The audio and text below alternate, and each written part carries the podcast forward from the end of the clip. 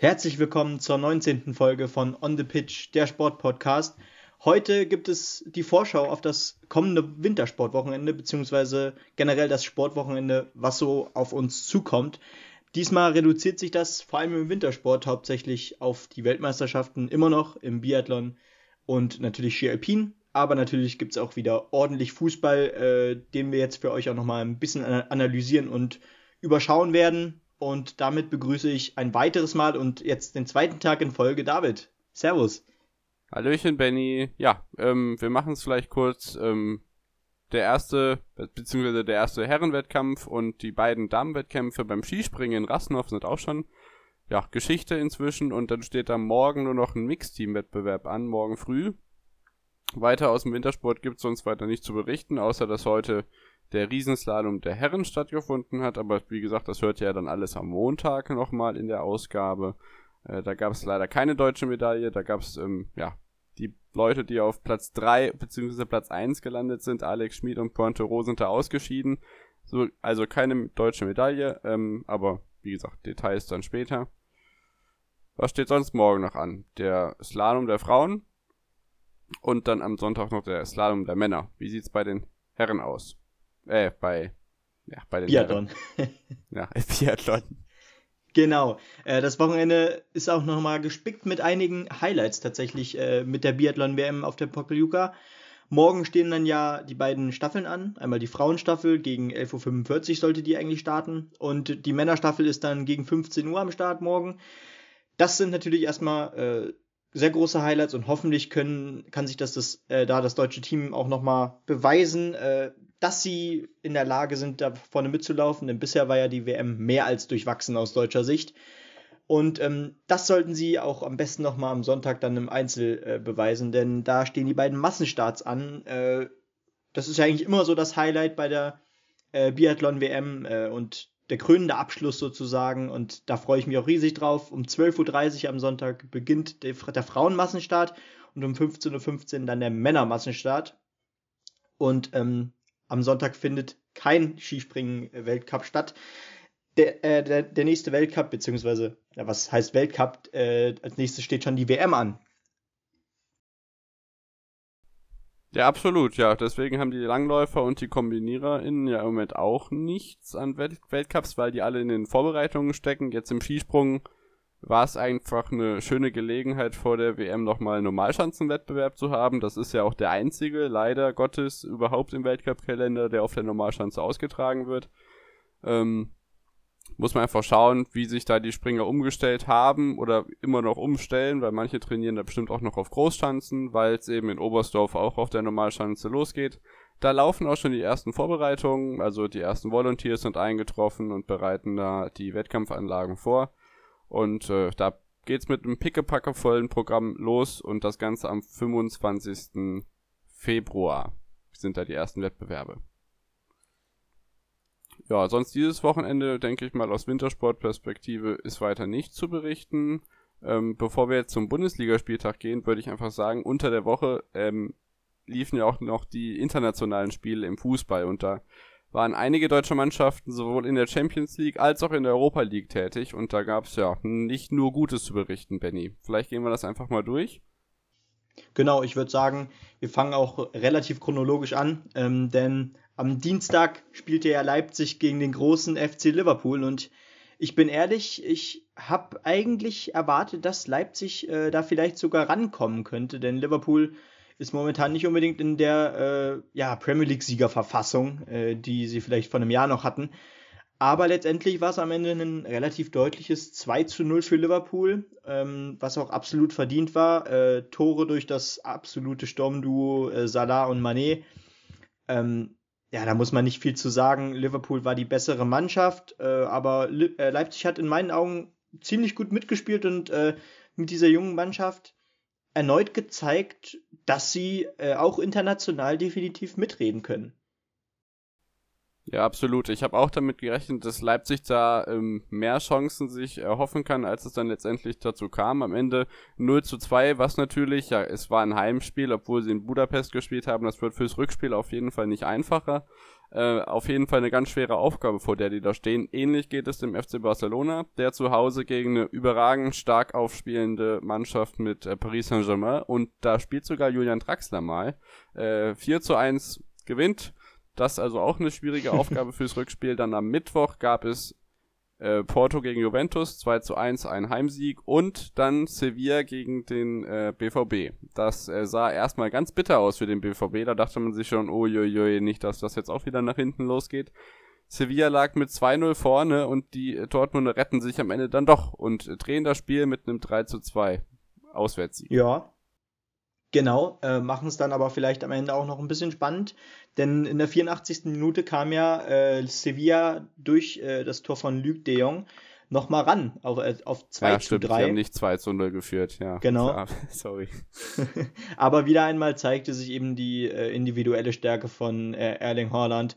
Zwei Tore, jetzt auch wieder international doppelt getroffen. Das ist ein Phänomen, der sich einfach nur selbst übertreffen, das sich momentan einfach nur selbst übertreffen kann.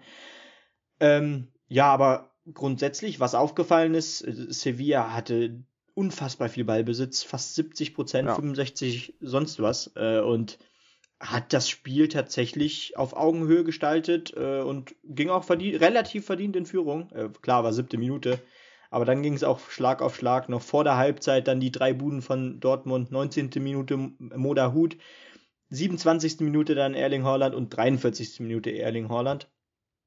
Und am Ende, ja, muss man sagen, geht das in Ordnung, aber ich glaube, Dortmund muss sich in Acht nehmen, denn in der Bundesliga läuft es in letzter Zeit nicht so rund und äh, das Derby am Wochenende wird ein ganz wegweisendes und wichtiges Spiel sein. Genau, also in der Champions League sind da einige Spiele, wo man denkt, die sind eigentlich schon entschieden, aber bei manchen ist da noch ordentlich Feuer im Kessel, aber es sind ja noch nicht alle Rück äh, Hinspiele geschehen. Nächste Woche sind dann Atletico gegen Chelsea, Lazio gegen Bayern, Atalanta Bergamo gegen Real Madrid sowie Gladbach gegen Man City dran und das wird natürlich auch eine bombastische Aufgabe. Aber auch in ja. Europa League äh, waren einige deutsche Mannschaften am Start. Ähm, da gab es natürlich auch klare Siege anderer Mannschaften. Menu gewinnt 4-0 gegen äh, Real Sociedad oder Wolfsberger AC verliert 1-4 gegen Tottenham. Aber wenn wir jetzt auf die deutschen Mannschaften schauen, ist das natürlich echt, ähm, ja, schon wieder peinlich, nachdem Leverkusen letztes Jahr gegen Krasnodar rausgeflogen sind. Ja, verlieren sie jetzt in Bern 4 zu 3 gegen die Young Boys. ja, also Wahnsinn, was da abgegangen ist. Äh, ich habe tatsächlich das Spiel nicht gesehen. Ich habe nur die Nachricht bekommen zur Halbzeit, dass es 3 zu 0 für Young Boys Bern stand und da äh, stand in der Schlagzeile Leverkusen geht in Bern unter. Äh, 3-0 zur Halbzeit ist natürlich heftig. Und dann haben die sich tatsächlich nochmal rangekämpft auf ein 3-3. Äh, Patrick Schick hat doppelt getroffen, äh, der Tscheche, hervorragender Stürmer, wirklich, und eine Lebensversicherung auch für Leverkusen langsam. Und Musa Diaby, der schnelle Außenspieler äh, von Leverkusen, macht dann in der 68. In der 68. Minute das 3 zu 3.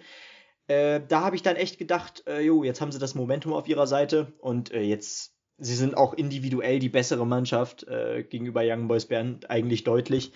Äh, aber Pustekuchen. Denn kurz vor Schluss in der 89. Minute Jordan C. Bacheu oder ich weiß nicht, wie er ausgesprochen wird, der Stürmer, der doppelt getroffen hat, übrigens gegen ähm, Leverkusen, äh, macht hier das dann 4, das 4 zu 3 in der 89. Minute und ja, macht die Sensation eigentlich perfekt. Also es, es ist schon eine kleine Sensation und Leverkusen ja, die Achterbahnsaison geht weiter, auch wenn es in der Liga eigentlich noch relativ gut aussieht. Genau, da hat äh, Bern am Ende auch Glück gehabt, dass sie da den Siegtreffer noch landen können. Ähm, Leverkusen muss jetzt zum Beispiel gegen Augsburg einfach zusehen, dass sie auch nächstes Jahr ähm, im Europageschäft drin bleiben, aber auch dieses Jahr ist das ja noch nicht gesichert, wobei man sagen muss, dass äh, das Rückspiel durchaus Spannung bereithält und dazu ja noch kommt, äh, dass während im St. Jakob Park ja auf Kunstrasen gespielt wird, in der Bayer Arena natürlich auf Naturrasen gespielt wird und das vielleicht auch so genau. ein kleiner ja, Hemmfaktor für die Berner Mannschaft ist. Ansonsten ja. hatten wir Hoffenheim, die tatsächlich äh, ja zwei oder dreimal im Rückstand geraten sind und glaube ich, wie war das? Sie haben in Spanien, genau, in Spanien haben die gegen den ja, Molde FK gespielt aus Norwegen Da kommt dann am Ende ein ganz wildes 3 zu 3 bei rum. genau, sie waren dreimal in Führung und dann wurde dreimal ausgeglichen. Ja, nee, Quatsch. Ja. Was rede ich heute eigentlich? es stand 2 zu 1 und dann ging es am Ende ein 3 zu 1. Äh, 3 3. Ganz genau. Ja.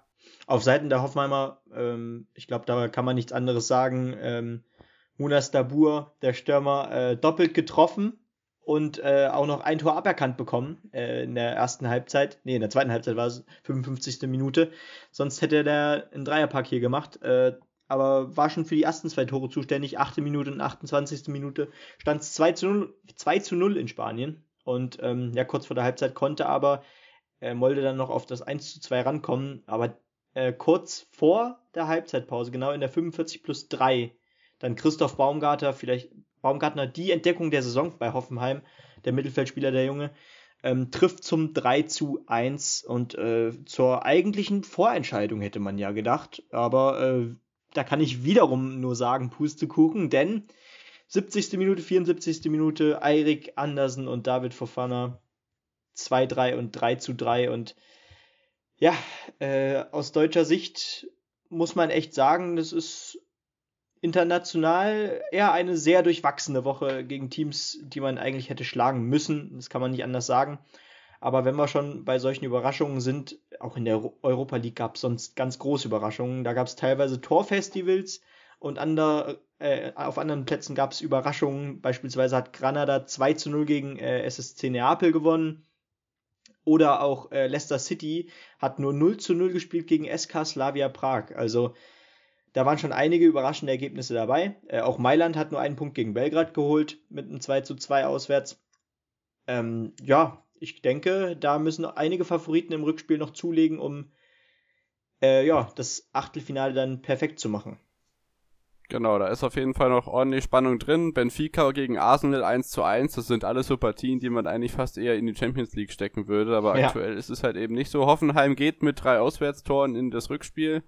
Da ist auf ja. jeden Fall noch ordentlich Spannung drin. Ähm, in der Definitiv. Bundesliga geht es heute Abend gleich weiter für meine Arminen, die ja ein glorreiches 1 zu 1 gegen die Münchner Bayern sich, ach Quatsch, was, was ist denn heute los? Ein, natürlich ein 3 zu 3 gegen die Münchner Bayern, äh, sich eingesichert haben. Ähm, in unserer Podcastaufnahme vom Montagabend ist tatsächlich, sind noch die ersten Tore, unter anderem das von Michael Flapp noch drin enthalten.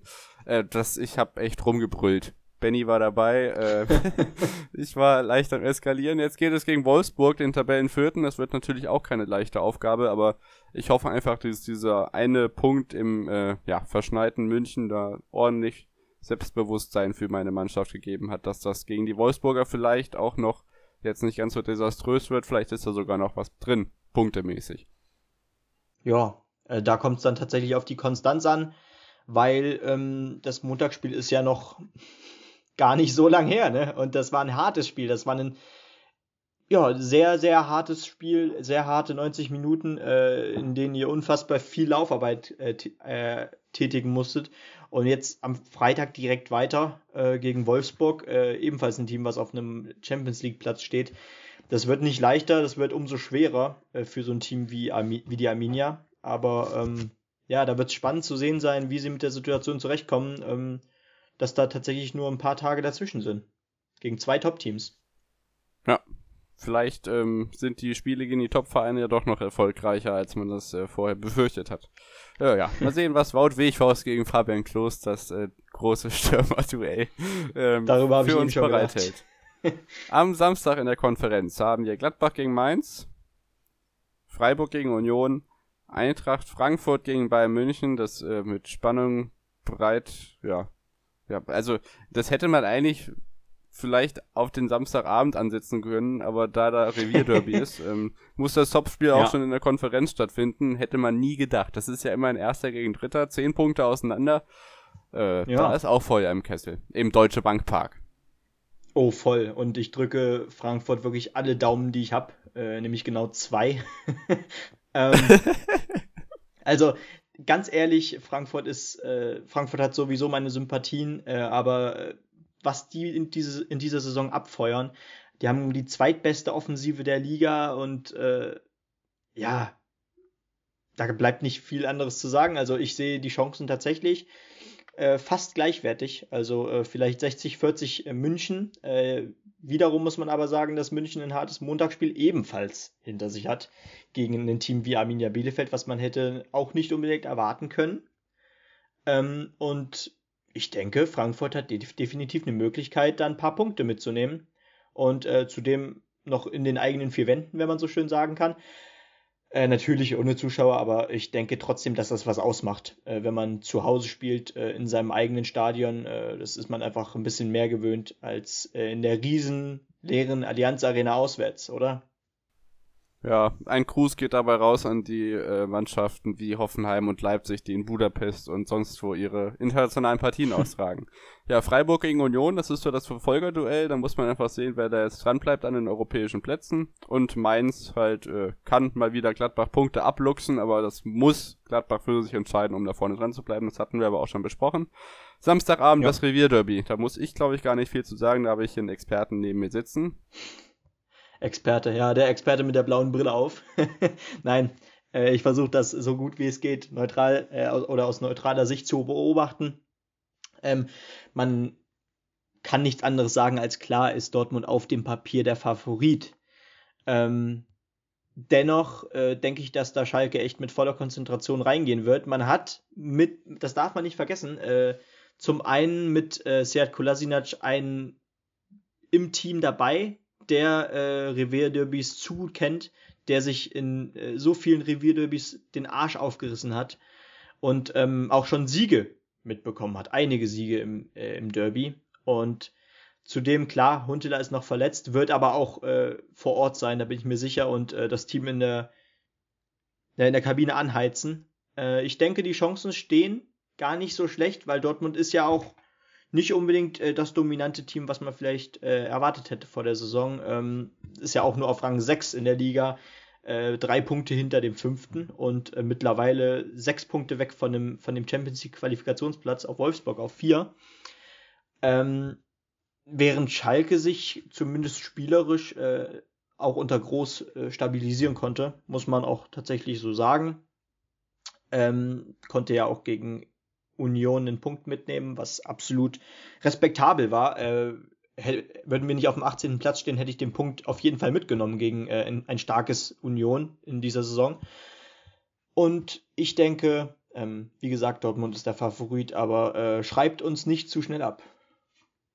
Das haben andere aber schon getan. Also im Lauschangriff wurde schon gesagt, dass äh, Schalke auf jeden Fall keine Chance mehr hat, da oben noch mit hinzukommen. Aber ja, wir werden sehen, was die nächsten Wochen bringen. Vielleicht noch ein Wort zu Bayern München und Eintracht Frankfurt. Während der Silber wohl doch spielen kann, der ist nämlich verletzt, ähm, sind äh, Corentin Tolisso und Benjamin Pavard im Moment unpässlich. Äh, Tolisso mit einer Trainingsverletzung habe ich gelesen und äh, Benjamin Pavard ist positiv auf das Coronavirus getestet worden. Jo. Dann ähm, haben wir die was? Ich wollte noch kurz eine äh, These raushauen. Äh, wenn, wenn tatsächlich Schalke morgen das Revierderby gewinnt, äh, dann stelle ich den Antrag, dass ich Schmiso ersetze. ja. Das fordere ich. dabei. Aber ähm, ja, mal schauen. Vielleicht darfst du dann auch englische Topspiele äh, kommentieren auf Sky. Sonntag. Das würde ich sehr gerne. Augsburg gegen Leverkusen. Ähm, muss Leverkusen für sich entscheiden, gerade nach der ähm, ja, doch eher knappen Partie in der Europa League gilt es da wieder ein bisschen auf die Erfolgswelle zu kommen. Nehme ich ja. mal an und ich denke, da gehst du mit. Äh, Hertha gegen Leipzig muss natürlich Leipzig gewinnen, aber das sage ich auch mit meiner blau-weißen Brille, die in dem Fall sich nicht auf Hertha BSC Berlin bezieht, auch wenn sie es, äh, ja, gespenstische Heimspielatmosphäre im leeren Olympiastadion natürlich äh, vielleicht so ein bisschen einschüchternd wirken mag, äh, denke ich mal, dass die Leipziger sich da durchsetzen, auch wenn sie in der Champions League verloren haben gegen die Mannschaft von Jürgen mhm. Klopp. Mhm. Und das ja. letzte Spiel am Sonntagabend ist dann noch Hoffenheim gegen Werder Bremen. Direkte Tabellennachbarn punktgleich, nur vier Tore auseinander, wobei Bremen ja ein Spiel weniger hat. Äh, das ist natürlich äh, Spannung, ja, spannungsgeladen, aber ich denke auch, dass Hoffenheim hier die Chance hat, sich durchzusetzen. Äh, aber da geht es halt auf und ab und da sind beide Mannschaften auch von betroffen. Ja, definitiv. Und äh, um da auch nochmal auf Leipzig gegen Hertha zurückzukommen, äh, von den Kadern her finde ich, wäre das auf jeden Fall ein Topspiel wert. Äh, von der Leistung her dann aber wiederum nur von einer Seite aus. äh, Hertha, Hertha bleibt ja wieder, wie gesagt, schon äh, sowas von hinter ihren Erwartungen. Und ich finde es auch echt phänomenal, äh, wie sich eigentlich eher sogar noch mehr Teams jetzt in den Abstiegskampf integrieren, anstatt dass das sich langsam weiter auseinanderzieht. Weil äh, selbst der zwölfte Hoffenheim ist jetzt nur noch fünf Punkte weg vom 16. Äh, das ist da alles so eng beieinander, da ist noch einiges drin und das wird extrem spannend, was da noch alles passieren wird in den nächsten Wochen. Ja, die Abstände sind ähnlich eng wie in Normalschanzenspringen bei der Weltmeisterschaft werden wird, denke ich mal. Hoffentlich. Ja, es äh, bleibt spannend und wir hoffen auf ein spannendes Sportwochenende. Das ist jetzt so fast noch das äh, eins der Lehrerinnen, was in den nächsten Wochen im Vergleich dazu uns bevorstehen wird. Wir wünschen euch viel Spaß. Ähm, Benny, gibt's noch was von deiner Seite zu vermelden? Nee, ich denke, das sollte es gewesen sein. Und dann wünschen wir euch ein schönes Wochenende. Folgt uns gerne bei Twitter und Instagram. Kontaktiert uns da gerne unter onthepitch-pod. Und dann hören wir uns am Montag mit dem Wochenreview wieder. Tschüss. Wie baut man eine harmonische Beziehung zu seinem Hund auf? Puh, gar nicht so leicht. Und deshalb frage ich nach, wie es anderen Hundeeltern gelingt, beziehungsweise wie die daran arbeiten. Bei Iswas Dog reden wir dann drüber. Alle 14 Tage neu mit mir, Malte Asmus und unserer Expertin für eine harmonische Mensch-Hund-Beziehung, Melanie Lippisch. Iswas Dog mit Malte Asmus. Überall, wo es Podcasts gibt.